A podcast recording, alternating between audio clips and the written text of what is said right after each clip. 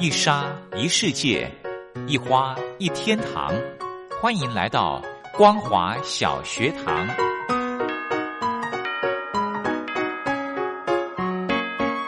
让我们一起学习，一起分享。光华小学堂。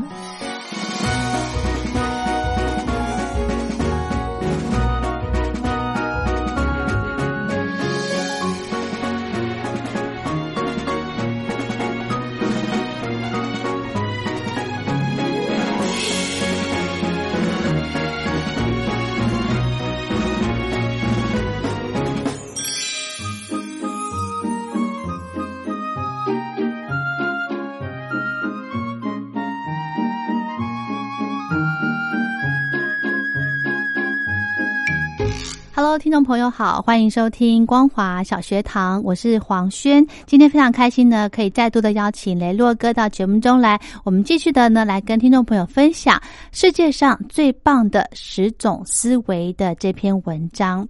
我们昨天呢聊到了哦，首先呢要有一个呃，像是爱人爱己的思维是好，因为呢你。爱别人，你帮助别人，其实，呃，就是最后受惠的还是还是自己，一定会是自己的，没错，对不对？所以不要怕，呃。给人家帮忙，嗯，对。那刚刚刚刚讲到说，这个昨天分享的第一种思维呢，就是要这个像上帝一样嘛，有这个上帝的思维。是，其实你你会觉得说，呃，这个爱所有的事情，最后会回馈到你身上。另外一个思维其实蛮重要的，很多人在这个呃学习当中、错误当中去学习，而且成长，这大家都觉得理所当然。嗯哼。但是现在有很多事情，以往大家觉得不可能的，现在都变成了。可能，所以呢，第二个叫叫做司马光思维。嗯，是什么？我们知道司马光为了要救他的同伴，他掉进水缸了，所以拿块石头把水缸给砸破。对，如果说以现在来说，如果有人掉到了这个缸里面的话，现在的人会怎么做？就直接拿一个梯子，嗯，然后丢个绳子下去。把他哈想办法对，那但是如果那个人已经奄奄一息了，你是不是要跳下去？对对对，去抱着抓住那个人，那可能你又困在缸里面，然后不一定不一定有可以人把你拉得上来。嗯，所以司马光的他的一个思维就是，我把缸直接砸破了，水流出来了，人也就得救了。嗯哼，所以这是一般人比较不会有的，他等于是跳脱一般人的思维。嗯，所以司马光的思维这件事情呢，其实就是你必须要去。打破一种习惯性的思维来做事跟想事情，这对于很多人来说是很难的一件事。很难很难。对于一个家庭主妇来说，如果今天我之前看到了一个家事的一个小法宝，就是如果有些时候家庭主妇在煮菜的时候，嗯，不小心盐下多了怎么办？对，这个加水。你讲的是加水吗？对，这是一种方法。哦，嗯，但是也许它的东西就加水了，里面某一种味道就淡了。嗯，如果它是这个排骨汤的话，嗯，你加水了，你味就淡了。你继续加热的话，水分又蒸发，水又少了，又更咸了。嗯，对，很难，对不对？很难呐，很难。那另外一个就是，如果这样的一个思法呃想法，就来自于西瓜。如果你觉得不甜，你要怎么办？沾盐巴啊，对呀，你就用盐去分散对于咸的那种感受啊，所以是不是呃甜的甜的感受？所以你是不是自然就觉得它甜了？是，所以一样的，就是有人说，如果这个煮菜的时候盐加太多了，你就加一点糖嘛。嗯，哦哦哦，加糖不是加水，是不是就跳脱了一般的思维？是，好，所以要敢去想，是吗？敢去尝试，愿意尝试，而且愿意去想。嗯，这件事情其实就发生在我身旁，周遭常常发生。我我觉得，基本上我还是一个蛮跳脱思维的人。哦，像我表弟，他是一个电脑工程师。对电脑工程师来说，他就是逻辑上零跟一，零跟一，对他不会有零点五或等怎么样。对，所以他们的脑袋其实有些时候是蛮僵化的。对我来说，我觉得是蛮僵化的。可是我觉得处理很多事情上面可以用更。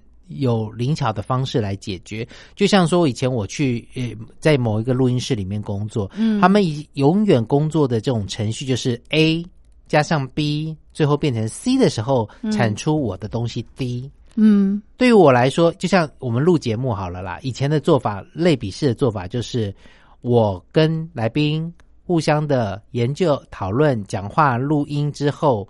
然后在讲的过程的里面，我们一面趁音乐放歌，现场放录好以后，最后滴成果出现了。但是现在呢，数位的方式，我们可以先把我们的话录好了，然后里面 NG 的地方剪掉。嗯哼，哦，就是它是变成一个档案，然后底下再衬上衬底音乐，配上一个。适当的音量，再加上中间的音乐之后，我就可以产出我的节目了。它已经跟以往是不一样，跳脱就是我必须一线性式的把它一个一个做好之后，最后产出结果。我可以跳跃式的先把话录好以后，再加音乐，怎么样？怎么样？那多年前，我表弟他们公司呢，突然要呃，这个公司突然要一个这个临时的临时柜，就是呃某一个摊位要有一个。要装电脑哦，那以往他们呃电脑线路的部分，网络的部分就是这边拉了一条很长的线，然后两边都做那个电脑的方块头，嗯，一个插在快拆的那种，对，装装在这个机器某电上，另外一个装在电脑主机上面。嗯，但是他们去的这个地方距离太长了，嗯，没有办法能够呃把线路拉的这么远，嗯，所以他们就在想怎么办？怎么办？是不是要请？呃，网络公司重牵线，但是经费又有限，不可能为了这样的事情找网络公司再来重新做一条线，或重新再做网路线设计网路线。我说没那么困难，你们原来网络进来的地方是什么线？他说是电话线。嗯，因为呃，台湾的一个电话线的方式是里面有网路，它必须要接上一个 modem 盒。电话线接上某电盒之后，把里面的某一些频宽的部分是网络的部分截取出来，转换成网路线。因为电话线跟网路线其实是不一样的。嗯哼，线对，跟方块头那个头是不一样的。我说那很简单呐，他原来就是想要从最远的某电直接接到最远的电脑那边，可是网路线不够长，怎么办？嗯，我说那你就把电话线延长啊。嗯哼，电话线它有延长线哦，接了头之后，你把那个某电靠近电脑，然后你那个网路线就不用拉这么长了哦。他说对哦，我说对啊，为什么一定要有你从那边网路线过来，你就要那么远的网路线去呢？啊哈，我说嗯，我那时候就骂他，我说你为什么你们的这个做电脑的人脑袋都这么死呢？对，他们对这种这个科技。这个资讯通讯东西很厉害，对。对，但他没有想到说有其他的方法变通，对，所以说这就是非所谓的一般的惯性的一个想法，你要去这个就是司马光的思维，是。对不对？OK，好好，这个是第二个，这个思维很重要的。嗯，第三个呢，就是孙子思维，就是知己知彼，百战。它是不带哦，嗯。哦，有些时候我们想到说，其实有很多人会知道说，去国外参加一些球赛的时候，他们要先去把对手以前参加过比赛的影片调出来，哦，知道说哪一个是攻击手，他可能有一些什么常用的惯用的招式或等等，所以说其实你会发现说，哎，大家都知道说，这个每一个球队都会先做好。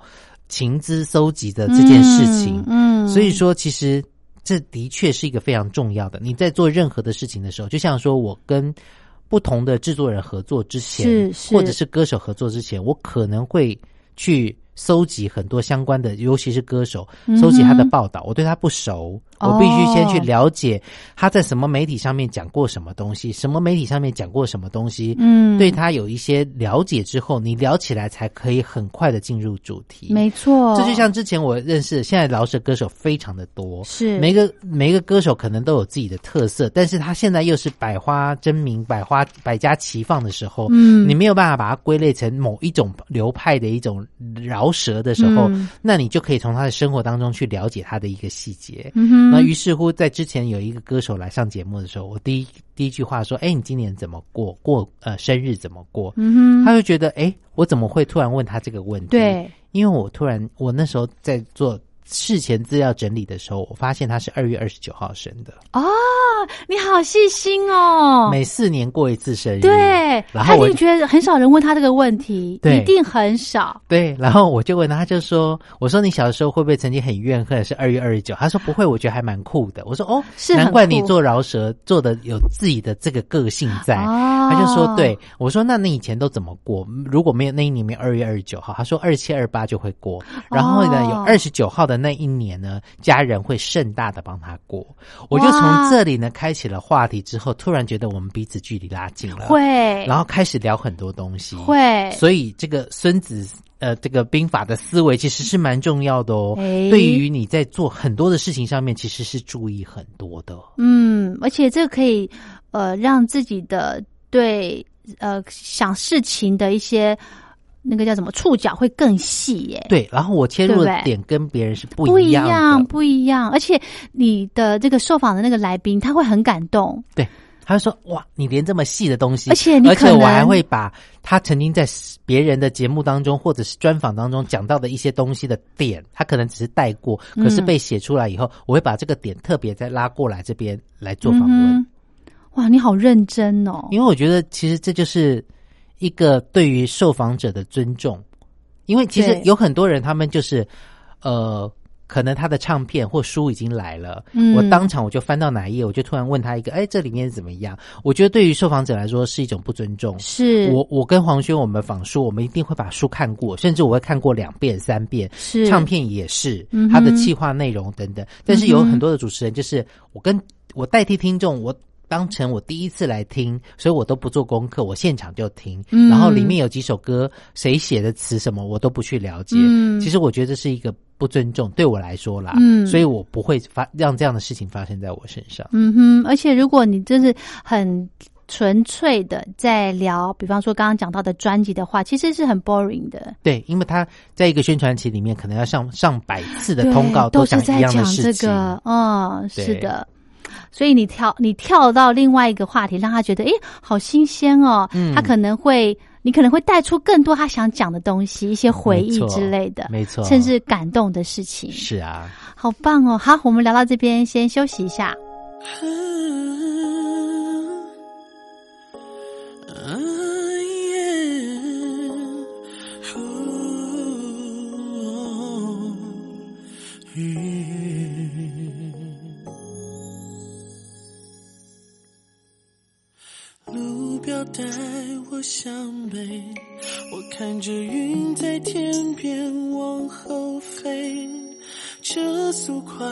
的把回忆撞碎，思念却不愿意枯萎。高架桥在后退，一盏盏路灯像在排着队，爱情拿走了。我的智慧，答案要我问谁？想爱，想哭，想展翅高飞。最孤单的人类是谁？我支离破碎，想睡，想逃。想全身而退，你忘了我是谁？我承认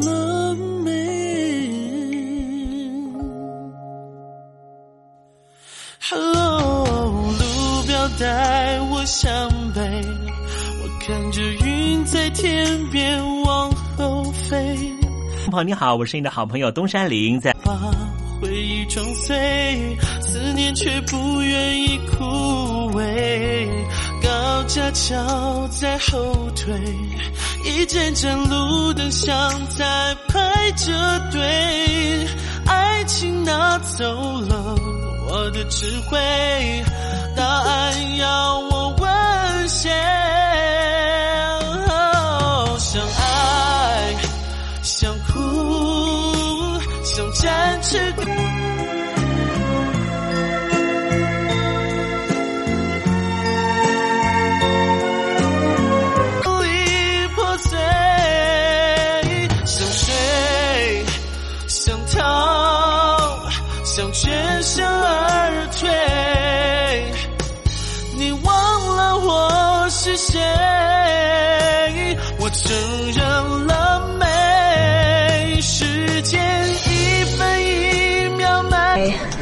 洛杉矶有一家，嗯，学校大学。你知道你的歌声传遍了大陆铁幕的时候，你心里有什么？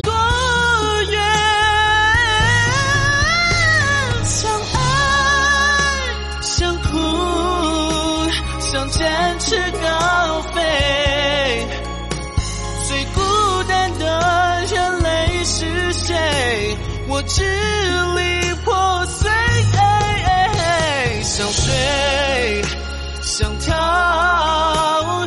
全身而退，忘了我是谁，我承认了。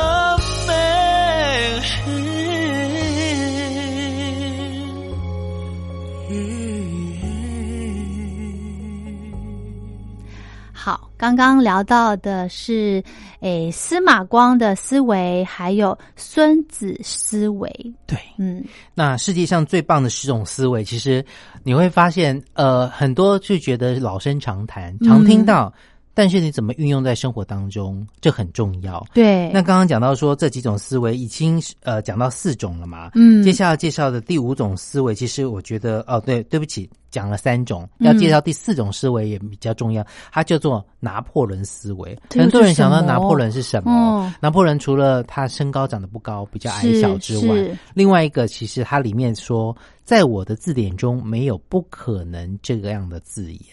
哎呦，很多事情积极的努力的去尝试去做，不到最后一刻不放弃，这件事情很重要哦。而且很多事情不要被外界干扰，都要有自己的主见，这件事情也很重要。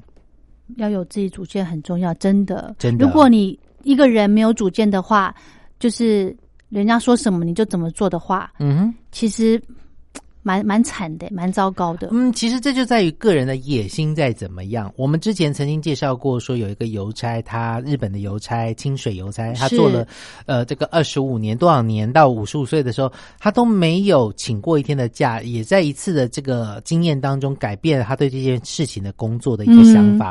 可能很多人就是在公司里面就觉得说，领多少钱做多少事，做一天和尚敲一天钟，嗯，我就把我事情做好。但是如何怎么啦？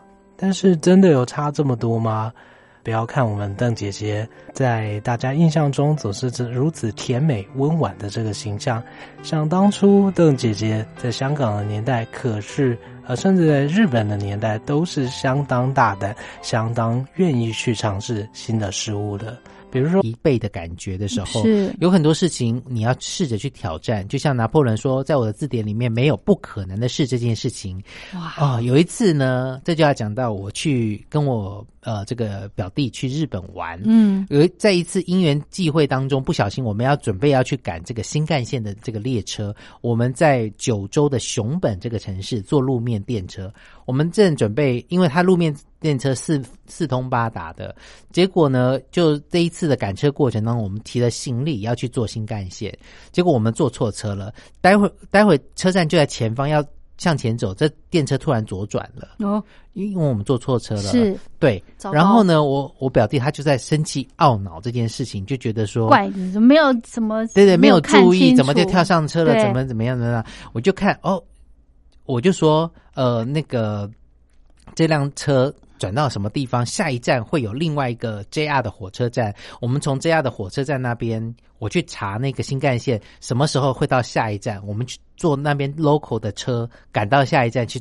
那边搭上去。嗯然后表弟就说：“不可能啊，不可能啊！”我说：“我看了一下时间可，而且日本的车、火车或公车，对它的一个非常重要的就是它很精准，对，绝对不会迟到。所以当我看到的时候，我说：我们只有两分钟从这个站跳下去。”赶到那个站，然后坐什么车以后，我都先查好了。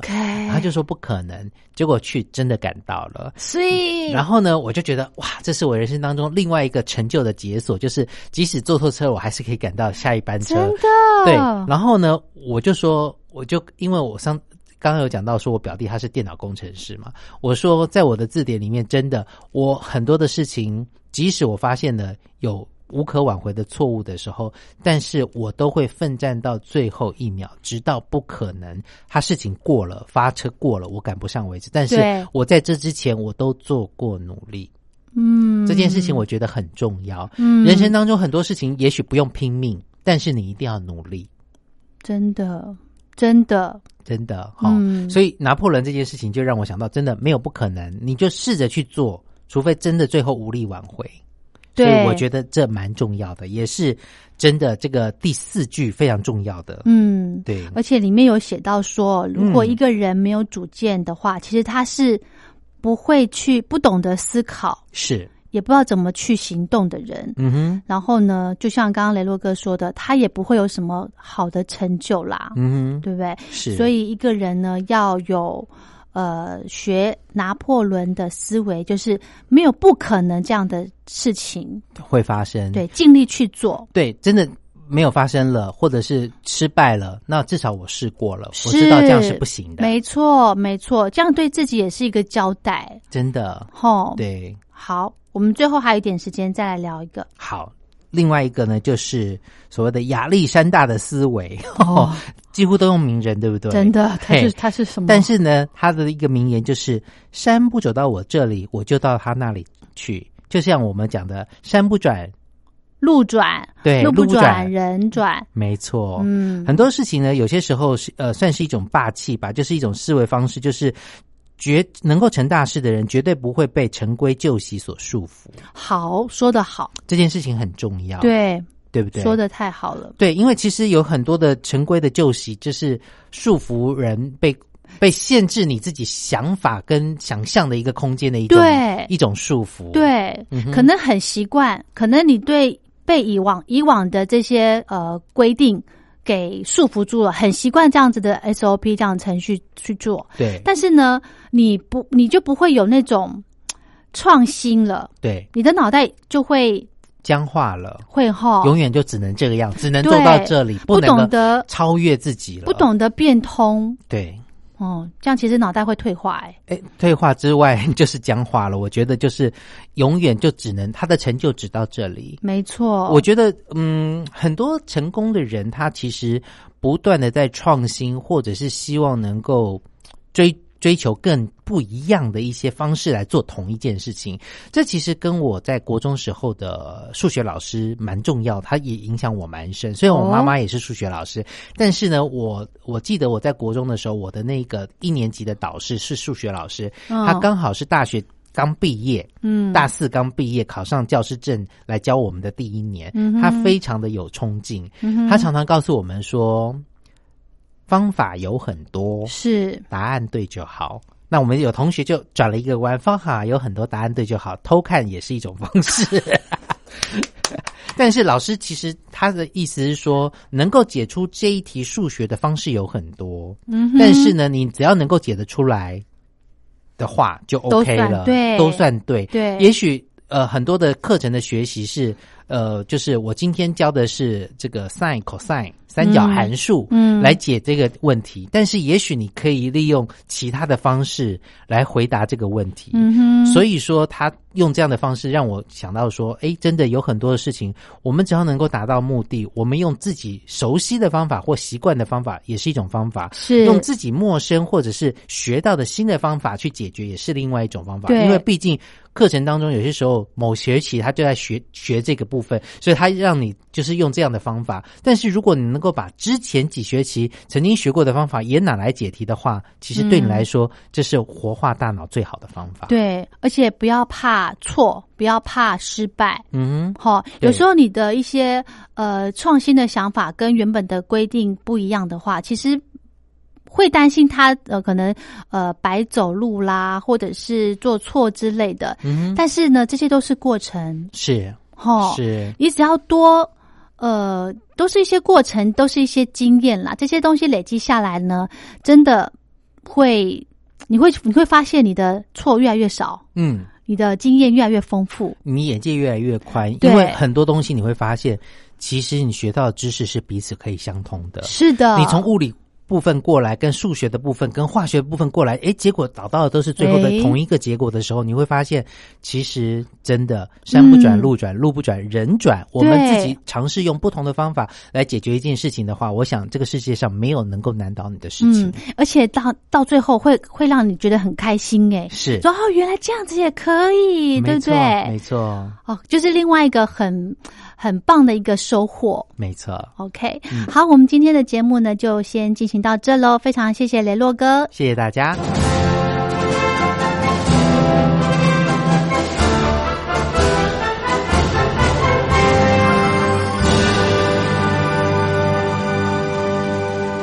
你脱贫了吗？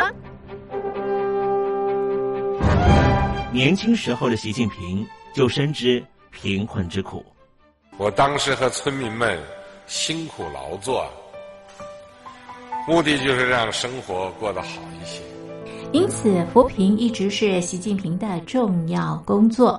二零一五年，习近平在中央扶贫开发工作会议上做了二零二零大陆全面脱贫的承诺。到二零二零年，我国现行标准下，农村贫困人口实现脱贫。是我们的庄严承诺，一诺千金，全社会要行动起来，进锐出战，精准施策。于是，一场脱贫攻坚战席卷大陆。为了打赢扶贫攻坚战，大陆提出了精准扶贫。世界上大部分采用的扶贫方式，都是将扶贫的钱平均分给贫困者。中国的精准扶贫则完全不同。为了让资金使用更高效，扶贫效果更好，中国根据村子的特点以及每户村民档案记录的不同情况来分配钱，安排不同的扶贫方式。于是，有的村子做起了旅游业，有的村子通过修路大桥，极大的增加了农产品的销量。有些没有工作能力的老人，给他们生活所需资金保障。有些缺乏劳动技能的，给他进行职业培训。中国扶贫就是这样结合村子的特点与个人的情况，以个性化定制为每个贫困户找出脱贫方式。这就是中国扶贫的精准度。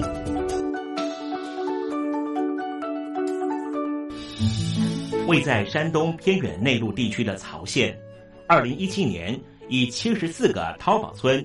名列全中国十大淘宝村群聚第三位，因而摆脱贫困的命运。丁楼村是曹县淘宝村的鼻祖，全村有九成多的家庭在家开网店，大多以服装加工业为主，并形成产业，带动周边乡镇跟进发展，连人口都跟着回流，大学生和外出务工青年纷纷返乡创业。二零一六年，丁楼村的全年电商销售额已高达三个亿，产品远销十多个国家和地区，百分之八十以上的人家拥有私家车。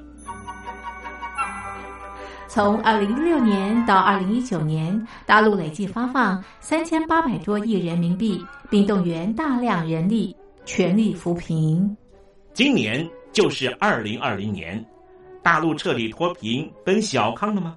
大陆国运总理李克强在今年人大会议闭幕后的中外记者会上，他是这么说的：“中国是一个人口众多的发展中国家，我们人均年收入的平均水平是三万元人民币，但是有六亿人每个月的收入也就是一千元，一千元。”在一个中等城市，可能租房都困难。现在又碰到疫情，其中有一位农民工说：“他五十多岁了，在外打工三十多年，每年如此，但今年就没有找到工作，全家都陷入困境。”唉，听众朋友，你脱贫了？欢迎听众朋友来信分享你的脱贫经验，或者大陆政府脱贫做法与建议。我们准备高端短波收音机要送给您哦。活动从八月一日进行到十月三十一日，请您写下姓名、地址、邮编、联络电话、年龄等基本资料。传统邮件请寄到台北邮政一七零零号信箱，台北邮政幺七零零号信箱，嘉陵东山零收。电子邮件请寄 lily 三二九 at ms 四五点 highnet 点 net l i l i 三二九 at ms 四五点 highnet 点 net。